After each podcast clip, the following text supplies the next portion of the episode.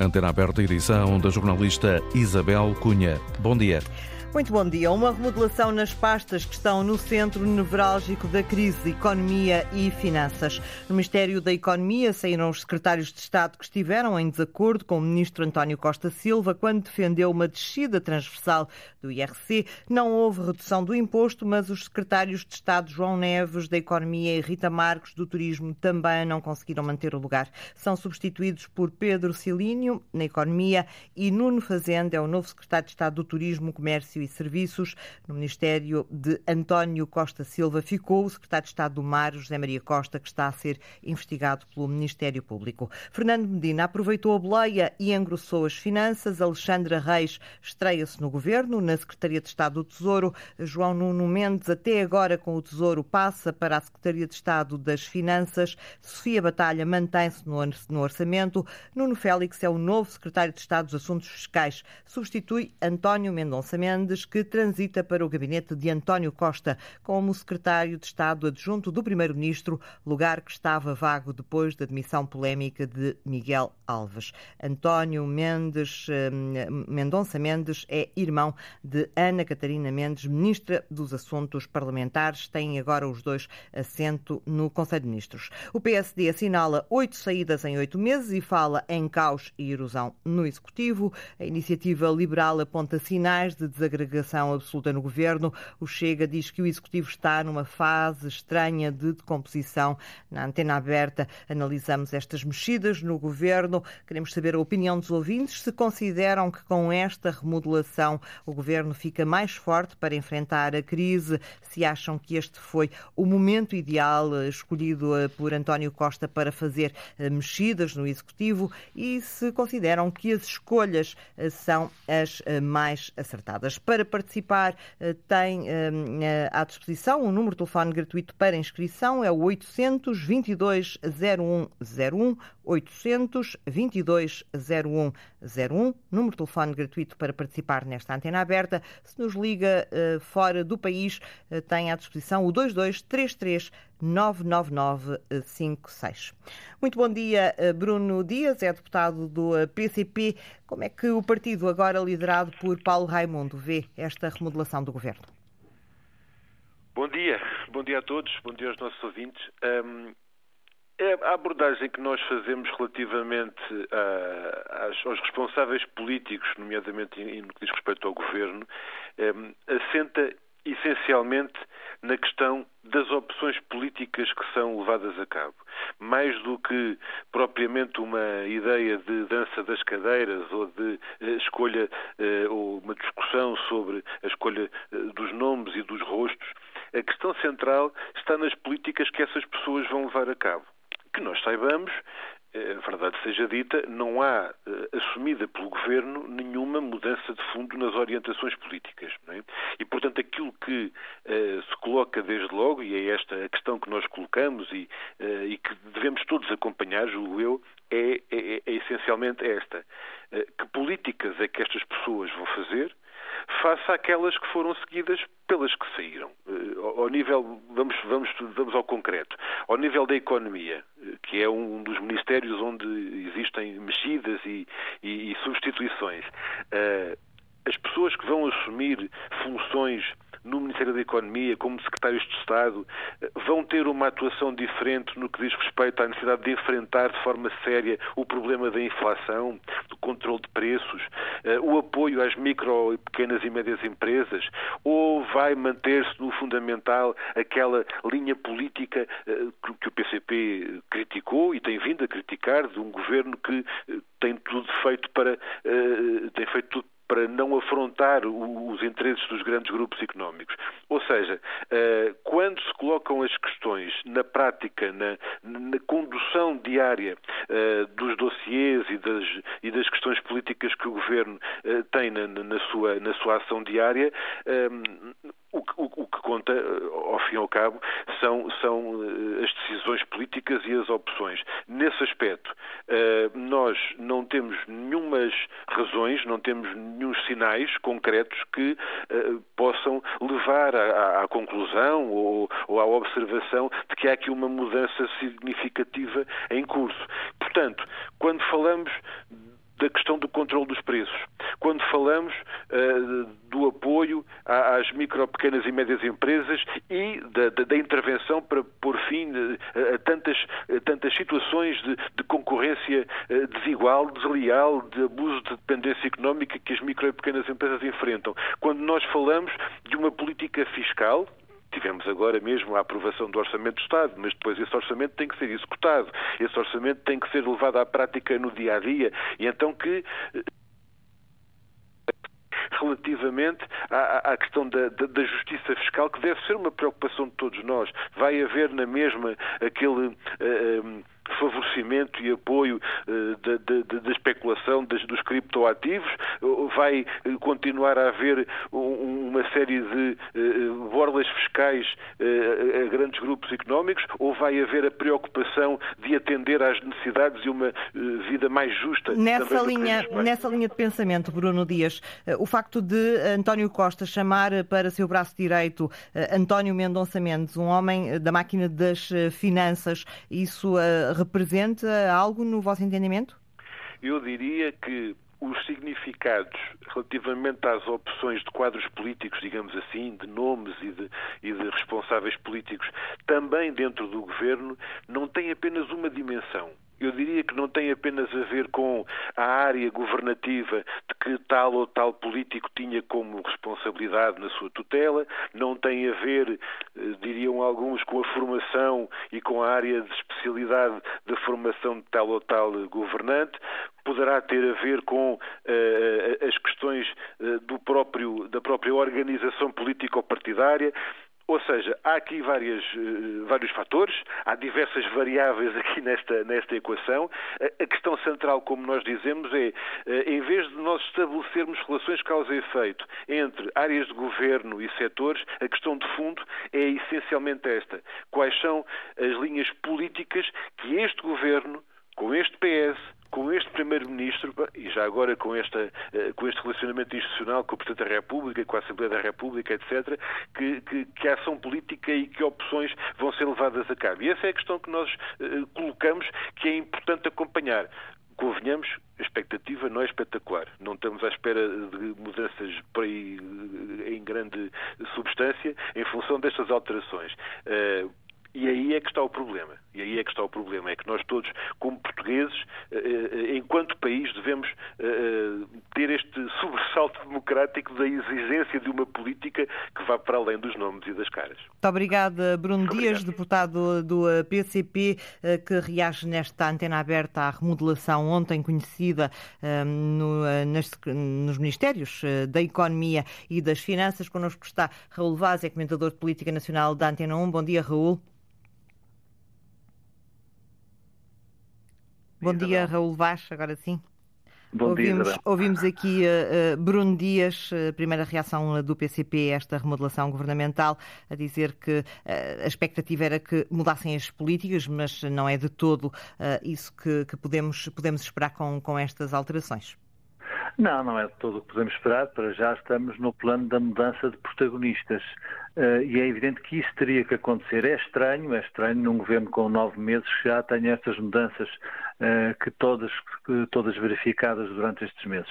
De qualquer das formas, eu penso que o, o erro original teve quando o Primeiro-Ministro prescindiu do seu secretário de Estado adjunto, uh, Tiago Antunes, que foi para Bruxelas, para Secretário de Estado dos Assuntos Parlamentares, e António Costa prescindiu dessa função e desse lugar, que era eh, a pessoa que, junto do Primeiro-Ministro, coordenava toda a política ministerial entre os vários setores.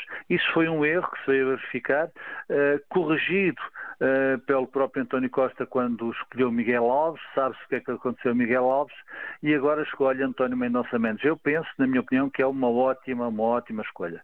Mendonça Mendes é um homem com, com muita tarimba política, é um homem do partido, conhece o partido tem funções governamentais há muito tempo, foi inclusive adjunto uh, do Secretário de Estado da Justiça, Diogo Lacerda Machado, quando uh, António Costa era Ministro da Justiça e, portanto, nestes 20 anos, certamente acompanhou, uh, cresceu e, fez-se político e é isso que é preciso hoje nesta organização do governo.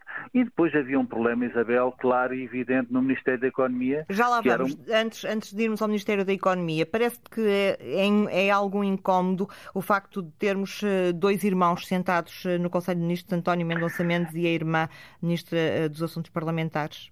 Eu, pessoalmente, não tenho esse preconceito. Eu valorizo muito mais a capacidade das pessoas. No entanto, no entanto, eh, em circunstâncias idênticas, António Costa optou pelo contrário. Ou seja, quando Eduardo Cabrita era Ministro da Administração Interna e Ana Paula Vitorino, sua mulher, Ministra do Mar, Ana Paula Vitorino deixou o governo numa, circunstância, numa circunstância idêntica.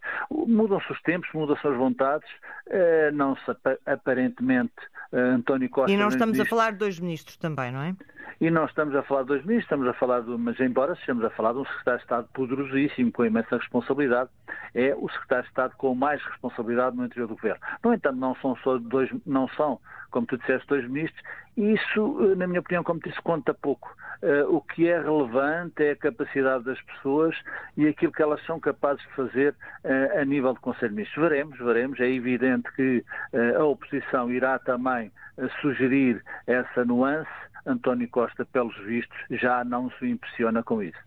Eh, relativamente à economia, era para, para onde íamos eh, avançar, a saída eh, destes dois secretários de Estado parecia inevitável, ou saírem eles ou sair o ministro. Era...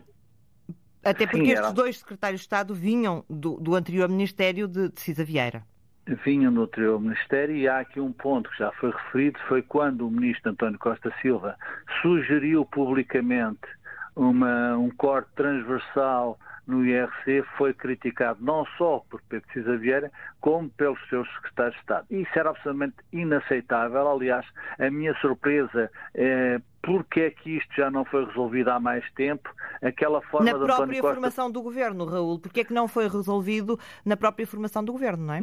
na própria formação do governo e depois quando aconteceu esse episódio, que é um episódio absolutamente lamentável, dos episódios mais, eh, mais bizarros que se assistiu eh, na governação. E, portanto, isto tinha os dias contados, o António Costa optou por António Costa Silva, Costa Silva, ou Costa Silva quis ser ministro e António Costa quer que António Costa Silva continue ministro. É uma escolha pessoal do atual Primeiro-Ministro. Ele foi buscar Costa Silva para o desenho, o primeiro desenho do PRR, eh, fez dele ministro da Economia. Eu acho que António Costa, uh, António Costa Silva é, de certa forma, uh, uma carta fora do baralho. Isso faz muito bem a qualquer governo, desde que esteja coordenado desde que seja coordenado. E, portanto, é um independente? É um independente que pensa pela sua cabeça. Há muitas pessoas que o criticam por ser um ministro filósofo. Eu tenho a impressão que isso só abona a favor de qualquer governo. Haver um filósofo em Conselho de Ministros é um homem muito experiente, é um homem muito experiente na área da energia, inclusive, portanto, é, na minha opinião, uma mais-valia que ele continue no governo. Em relação às finanças, é evidente que Medina precisava de reforçar a sua equipa. Vem um ano de imensas dificuldades, uh, um ano muito uh, impreciso daquilo que vai ser o will da economia, dos índices económicos, do custo da energia, da inflação, das regras que Medina quer continuar a cumprir a nível de dívida e de déficit e, portanto, esse reforço na equipa da economia parece-me também muito bem. Economia, eh, reforço na equipa das finanças, perdão. Finanças e economia são duas áreas nevrálgicas para o ano de 23 e, portanto, este governo está redesenhado. Eh, é evidente que demorou eh, a ser redesenhado. Vamos ver, vamos ver se desta vez António Costa acertou. Muito obrigada, Raul Vaz, eh, por estar connosco nesta antena aberta. Eh, o comentador de Política Nacional da RTP, Ricardo Jorge Pinto, é também nosso convidado. Bom dia, Ricardo. Olá, bom dia. Na sequência daquilo que conversávamos com o Raul Vaz, António Costa voltou a esperar pela aprovação do Orçamento de Estado para mexer no governo. teria sido mais conveniente fazê-lo antes, na tua opinião? Pois não foi essa avaliação feita pelo Primeiro-Ministro, que claramente identificou um problema, de resto todos o identificamos, o Raul ainda agora falou dele, não é sustentável termos dentro de um governo secretários de Estado a desautorizar publicamente o seu ministro.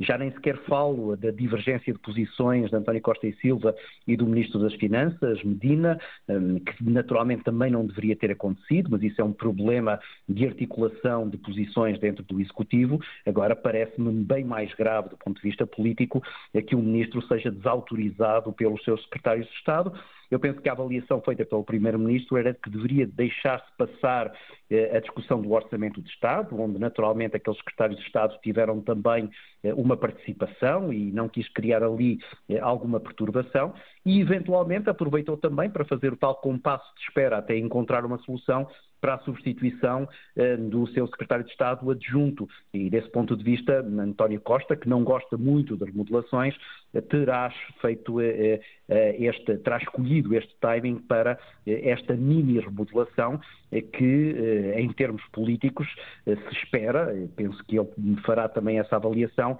não se tenha que repetir muito em breve. Olhando em concreto para os nomes que entram, temos um deputado, portanto, alguém da máquina do Partido Socialista, com uma licenciatura em Turismo. Eh, Nuno Fazenda é o novo secretário de Estado do Turismo e depois temos eh, na Economia Pedro eh, Silínio, que é um quadro do IAPMEI, da Agência para, para a Competitividade e Inovação, isto numa altura em que temos o PRR para gerir. Parecem escolhas acertadas? António Costa parece estar a jogar agora pelo seguro, do ponto de vista até técnico, buscar pessoas que, cuja competência não seja questionada, eh, nomeadamente em termos políticos, eh, e desse ponto de vista eu acho que os partidos agora da oposição terão um pouco mais dificuldade em apontar falhas naquilo que foi essa mesma seleção, porque ela traz exatamente esse selo eh, de competência técnica. Agora, o que é que se percebe também? Percebe-se que António Costa tem cada vez mais dificuldade em ir buscar pessoas fora da sua máquina partidária e desse ponto de vista acho que há aqui um afunilamento eh, que, dando algum respaldo político, fragiliza-o eh, naquilo que era a imagem eh, de um governo um pouco mais aberto, tendo em conta até este cenário de maioria política absoluta no, no Parlamento, ou então dá também a imagem de que António Costa se está a procurar rodear daqueles que não lhe falharão procurando blindar-se eh, ou de falhas de lealdade eh, ou então até de desarticulação eh, relativamente a um programa político que nós sabemos vai ser muito difícil de executar ao longo do próximo ano. Uh, João, João Neves, o secretário de Estado uh, que sai na página uh, do LinkedIn ontem, afirmou ter sido uma honra trabalhar sob a direção do Primeiro-Ministro António Costa, ao lado das empresas, das associações empresariais, da indústria, mas não fez nenhuma referência ao, ministro, ao Ministro da Economia. Sai, de certa forma, bem do governo, na tua opinião, ou, ou será uma voz incómoda? Pois, provavelmente será uma voz incómoda. Já não será a primeira vez que assistimos a saídas do governo eh, que depois eh, não estão exatamente sintonizados. Já me lembrar de Alexandra Leitão, eh, que tem manifestado em vários momentos discordâncias com aquilo que é a orientação política ou programática do executivo de António Costa. Provavelmente voltaremos a assistir a cenários idênticos agora. Eu acho que não sai bem nesse sentido de que não ficou bem aos olhos de ninguém essa hum, divergência pública. Até poderia haver as discordâncias, mas que teriam sido, teriam, deveriam ter sido resolvidas dentro eh, do próprio Ministério. Não foi isso que aconteceu e, portanto, houve aqui uma certa fragilização. Agora, eh, parece-me também eh, que António Costa acabou por preferir deixar dentro do seu governo, mesmo vozes que não concordando com ele, o fazem de, de maneira mais cordial do que alguém que, embora estando até sintonizado com a posição do governo, que era o caso destes dois secretários de Estado, não o fizeram da forma mais adequada. Eu penso que António Costa quer também ter no seu executivo pessoas que não sejam exatamente os yes men, né? eh, que estejam completamente e constantemente sintonizados. Desse ponto de vista, acho que é uma boa opção manter o ministro e deixar sair os secretários de Estado, independentemente eh, dos malefícios ou dos danos eh, secundários que ainda possam ser agora provocados por essas saídas.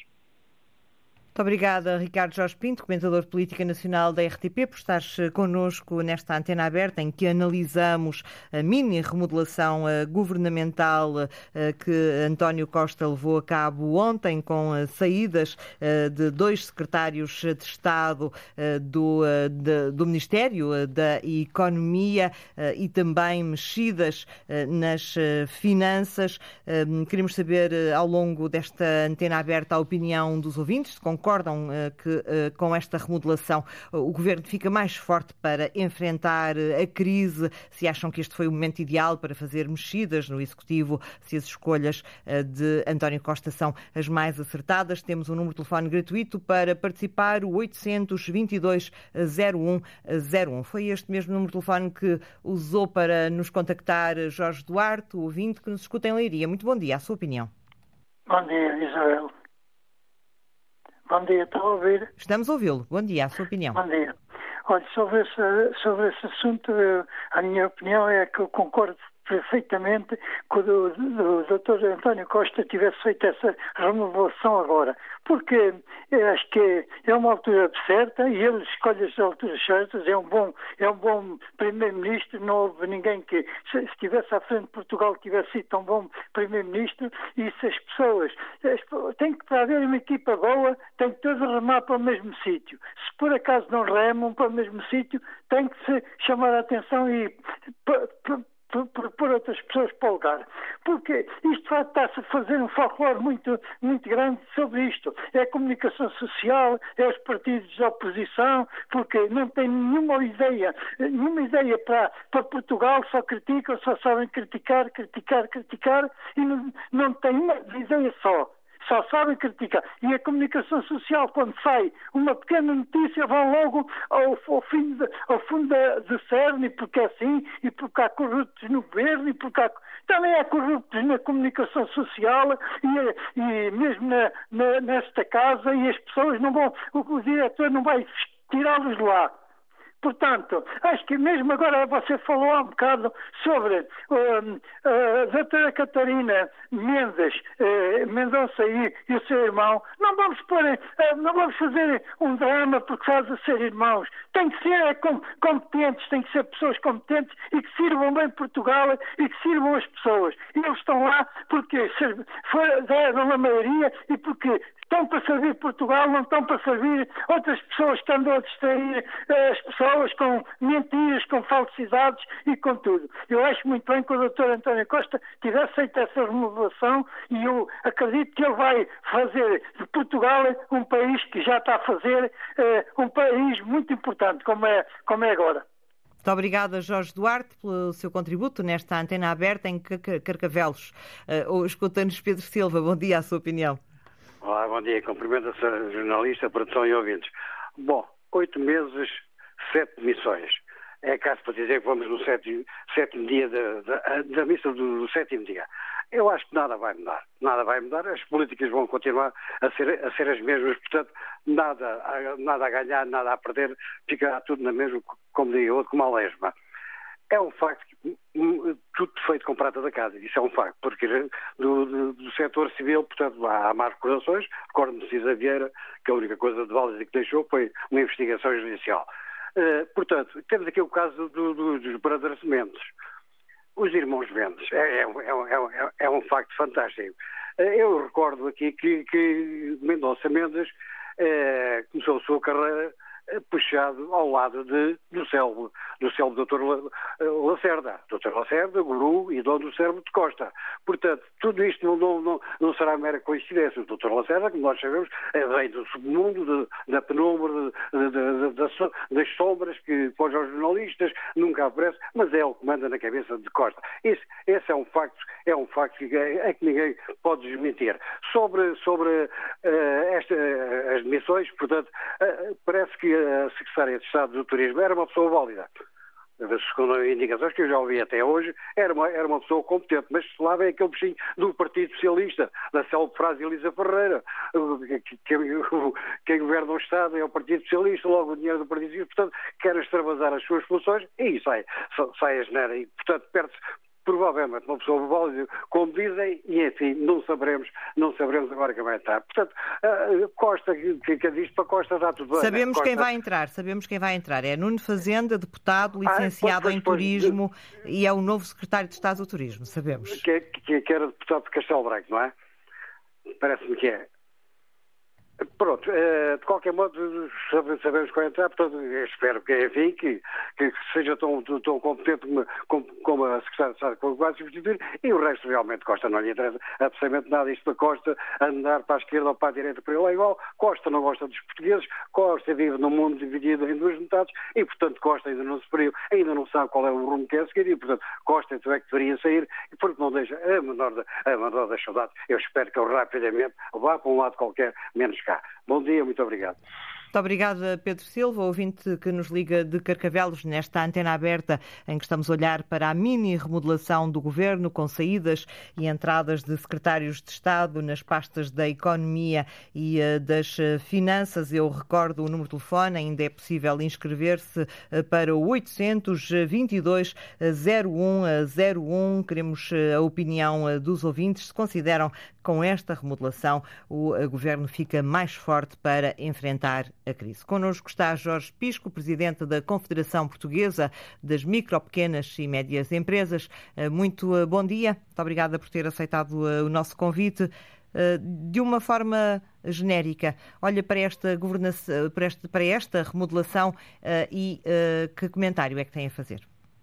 Olá, bom dia, muito obrigado. Muito obrigado pelo vosso convite. Bom dia também ao auditório. Nós, eh, da forma que não olhamos com surpresa para a remodelação, ou seja, para nós eh, a mudança de, dos secretários de Estado não nos traz eh, surpresa, mas para nós é essencial era uma mudança de políticas e isto, uma mudança de pessoas não muda essencialmente a política, tanto mais que o Governo tem as suas, tem o Orçamento de Estado, tem o programa de Governo aprovados e por isso aquilo que está em vigor será a continuação daquilo que são as políticas que o Governo tem vindo a implementar até agora.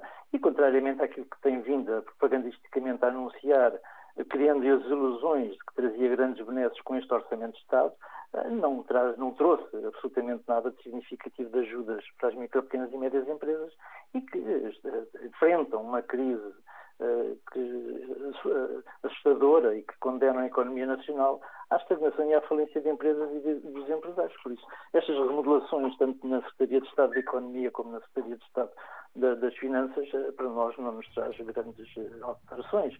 Não é a questão de, de mudança de cadeiras ou de pessoas que vão ser significativas. O que seria. Sim, sim.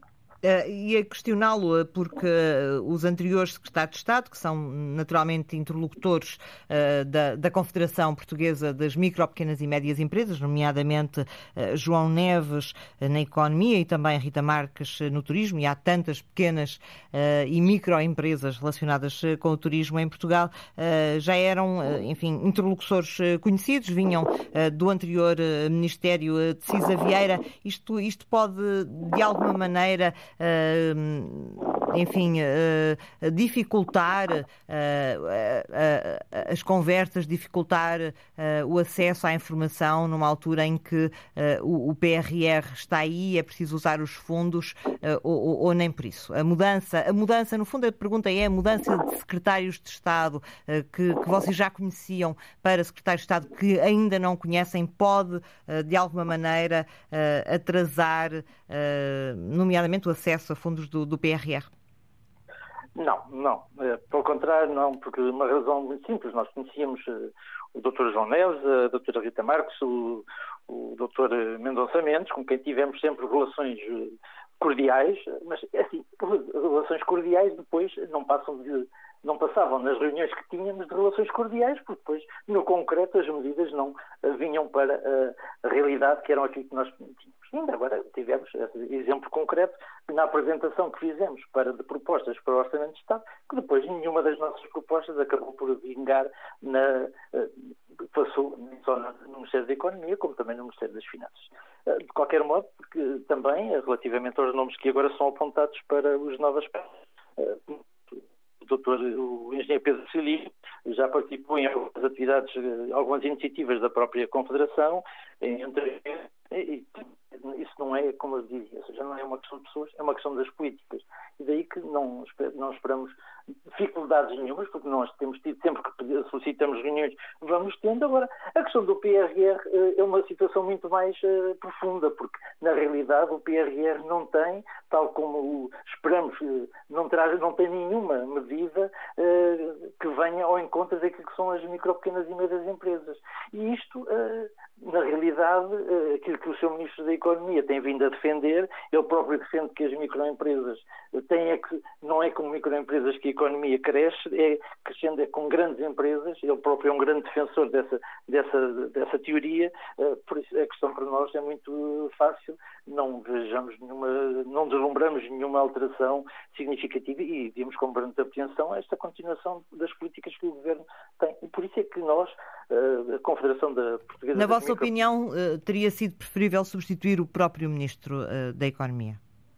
Não é uma questão de substituição de pessoas, é uma questão de substituição de políticas. E a questão para nós é que a política que o Governo tem uh, optado relativamente às medidas que uh, tem em relação às micro, pequenas e médias empresas não uh, ajudam em nada. E a verdade é que o Governo não tem tido ao longo destes anos medidas e programas que venham ao encontro das necessidades das micro, pequenas e médias empresas.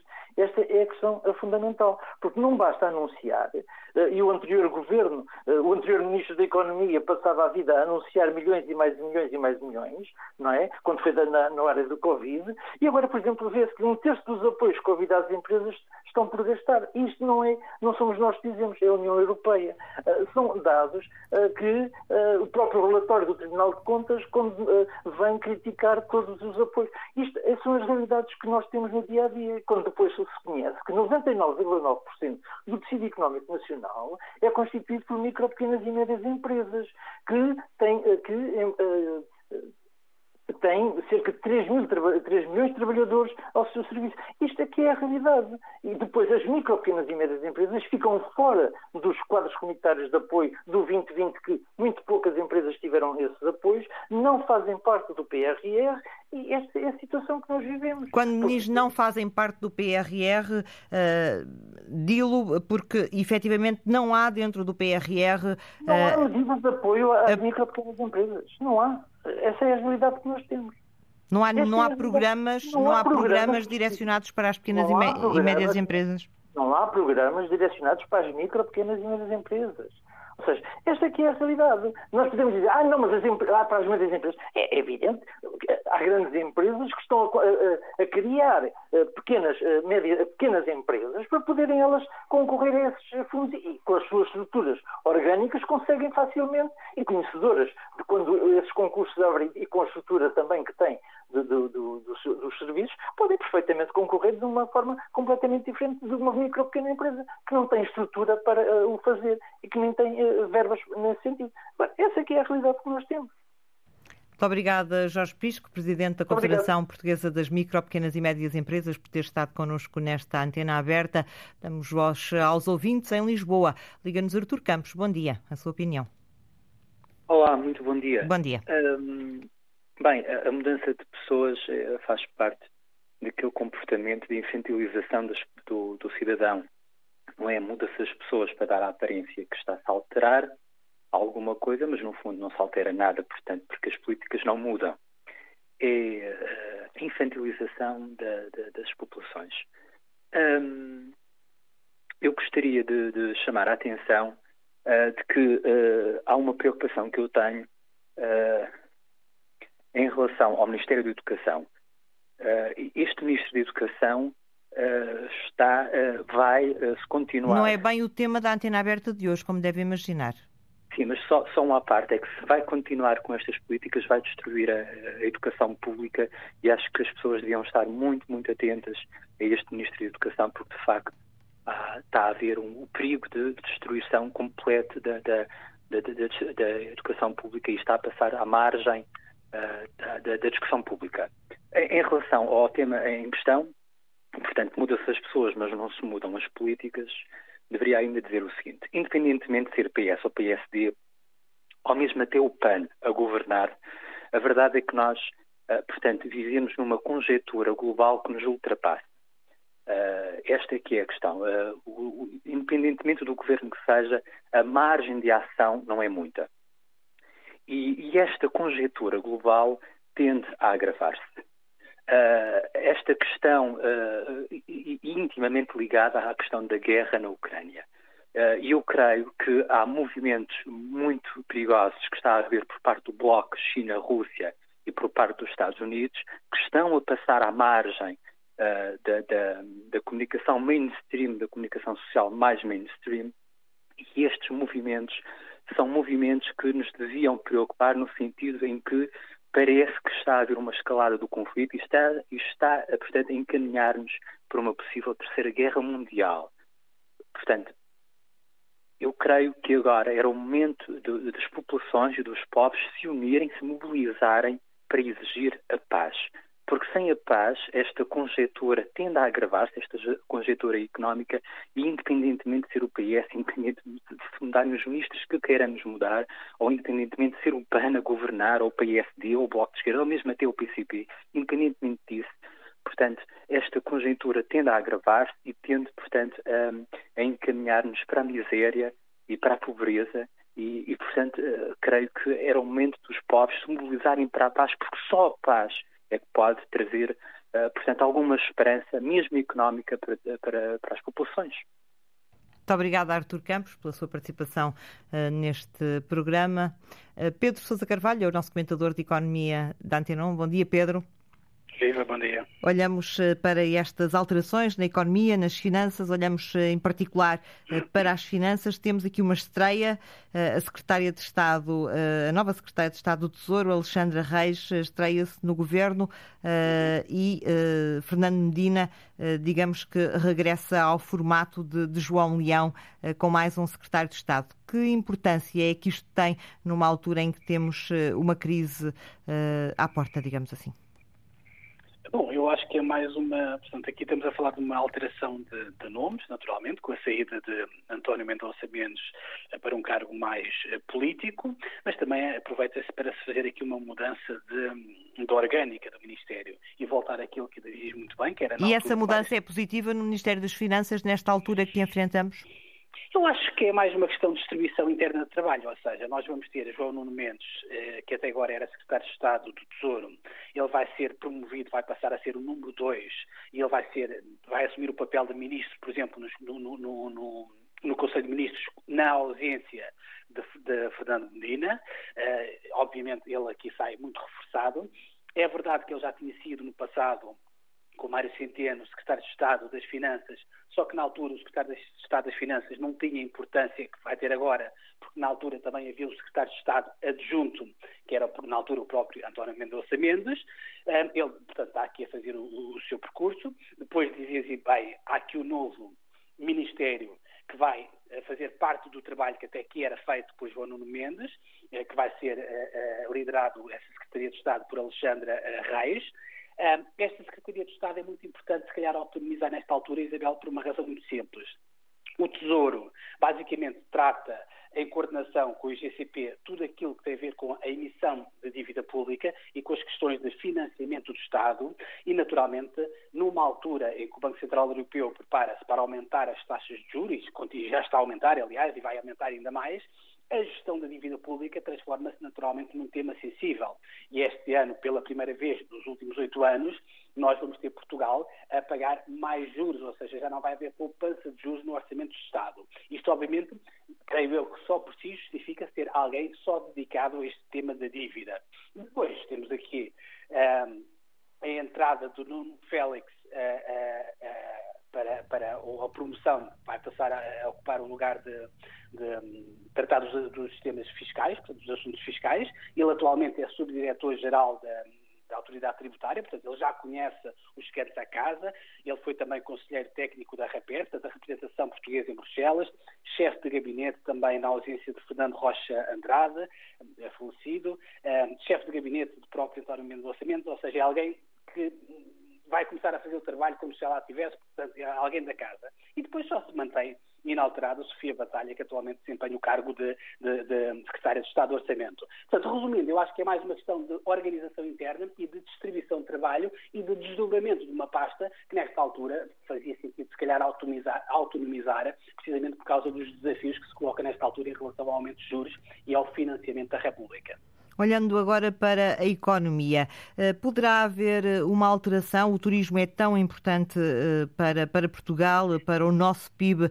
Poderá haver aqui uma alteração com a saída de Rita Marques, que já vinha do anterior Ministério, portanto já vinha do, do anterior Ministro, com, estava com Pedro Cisa Vieira e, e, tinha, enfim, um, um trabalho feito no, no, turismo. Poderá haver aqui alteração? Poderá haver aqui um, algo que, que abana um pouco pouco esta, esta política de turismo que estamos a ter e que tem estado a dar resultado?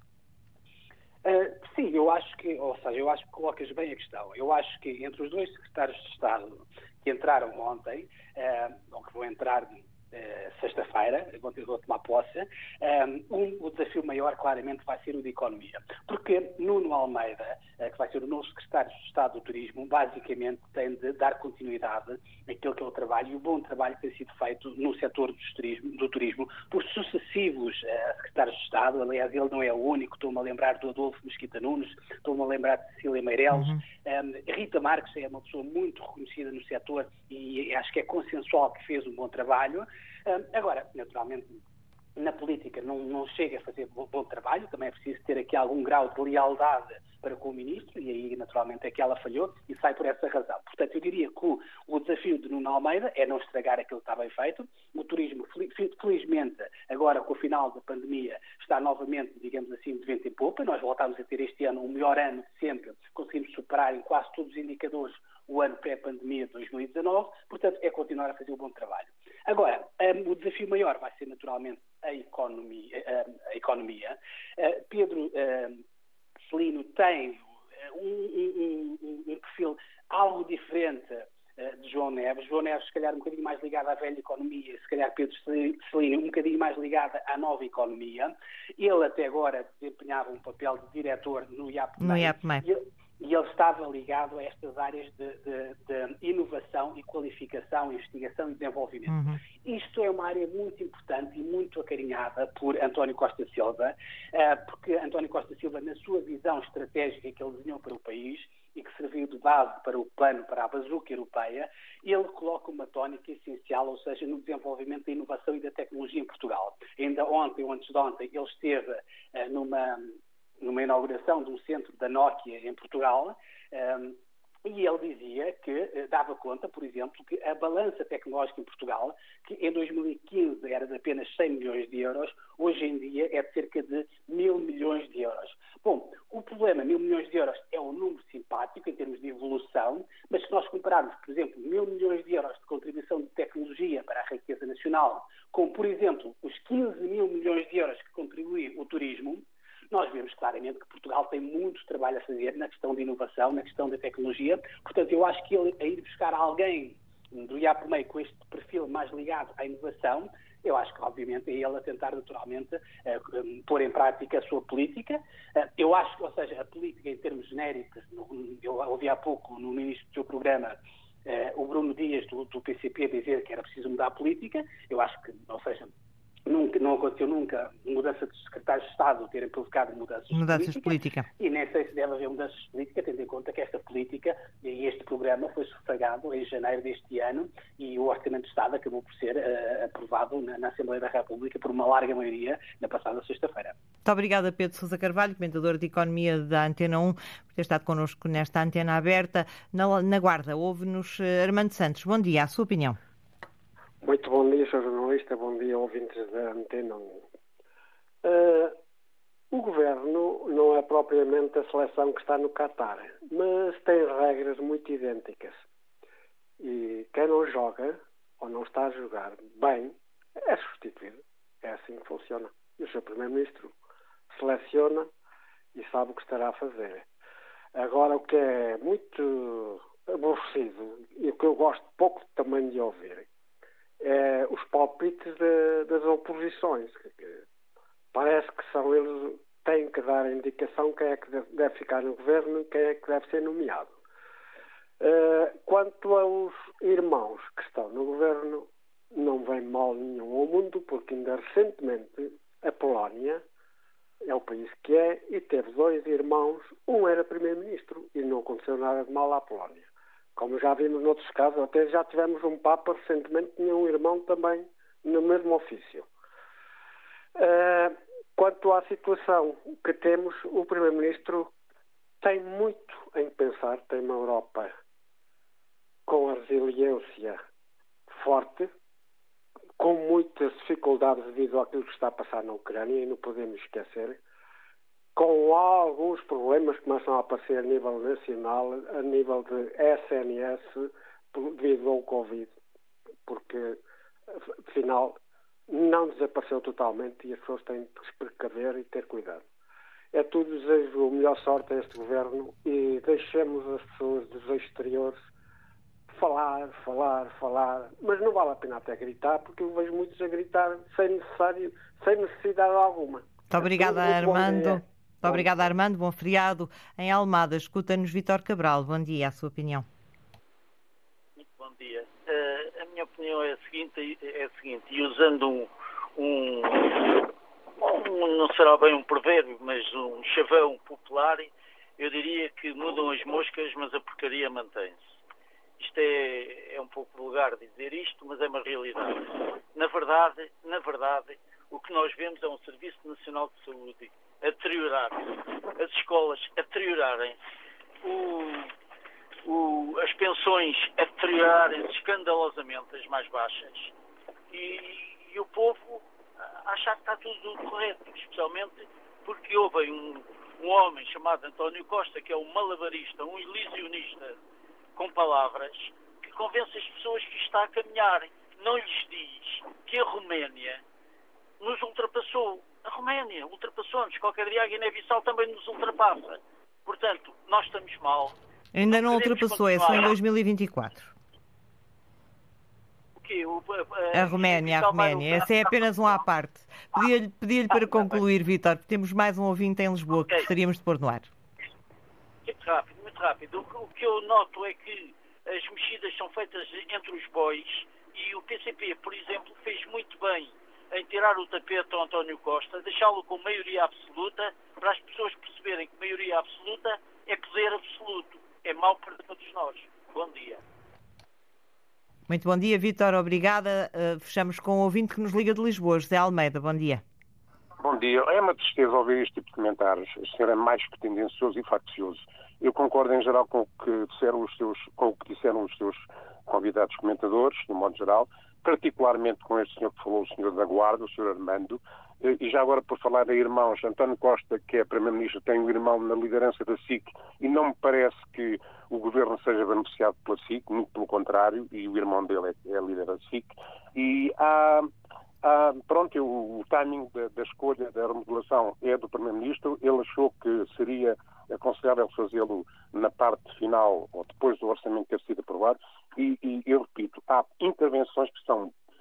É, é, um, é um escândalo. Há um senhor que jogou para aí de Carcavelos que utiliza várias, várias identidades só para dizer mal do Primeiro-Ministro há vários anos. Este senhor devia ser conhecido pelo tipo de intervenção que faz e continua a falar. Muito obrigado, André. Muito obrigada a nós. Agradeço a José Almeida, o ouvinte com o qual fechamos esta antena aberta. Uh, regressa na próxima sexta-feira, depois das notícias das 11. Bom feriado e até sexta. Termina aqui então a Antena Aberta, edição da jornalista Antena 1 Isabel Cunha.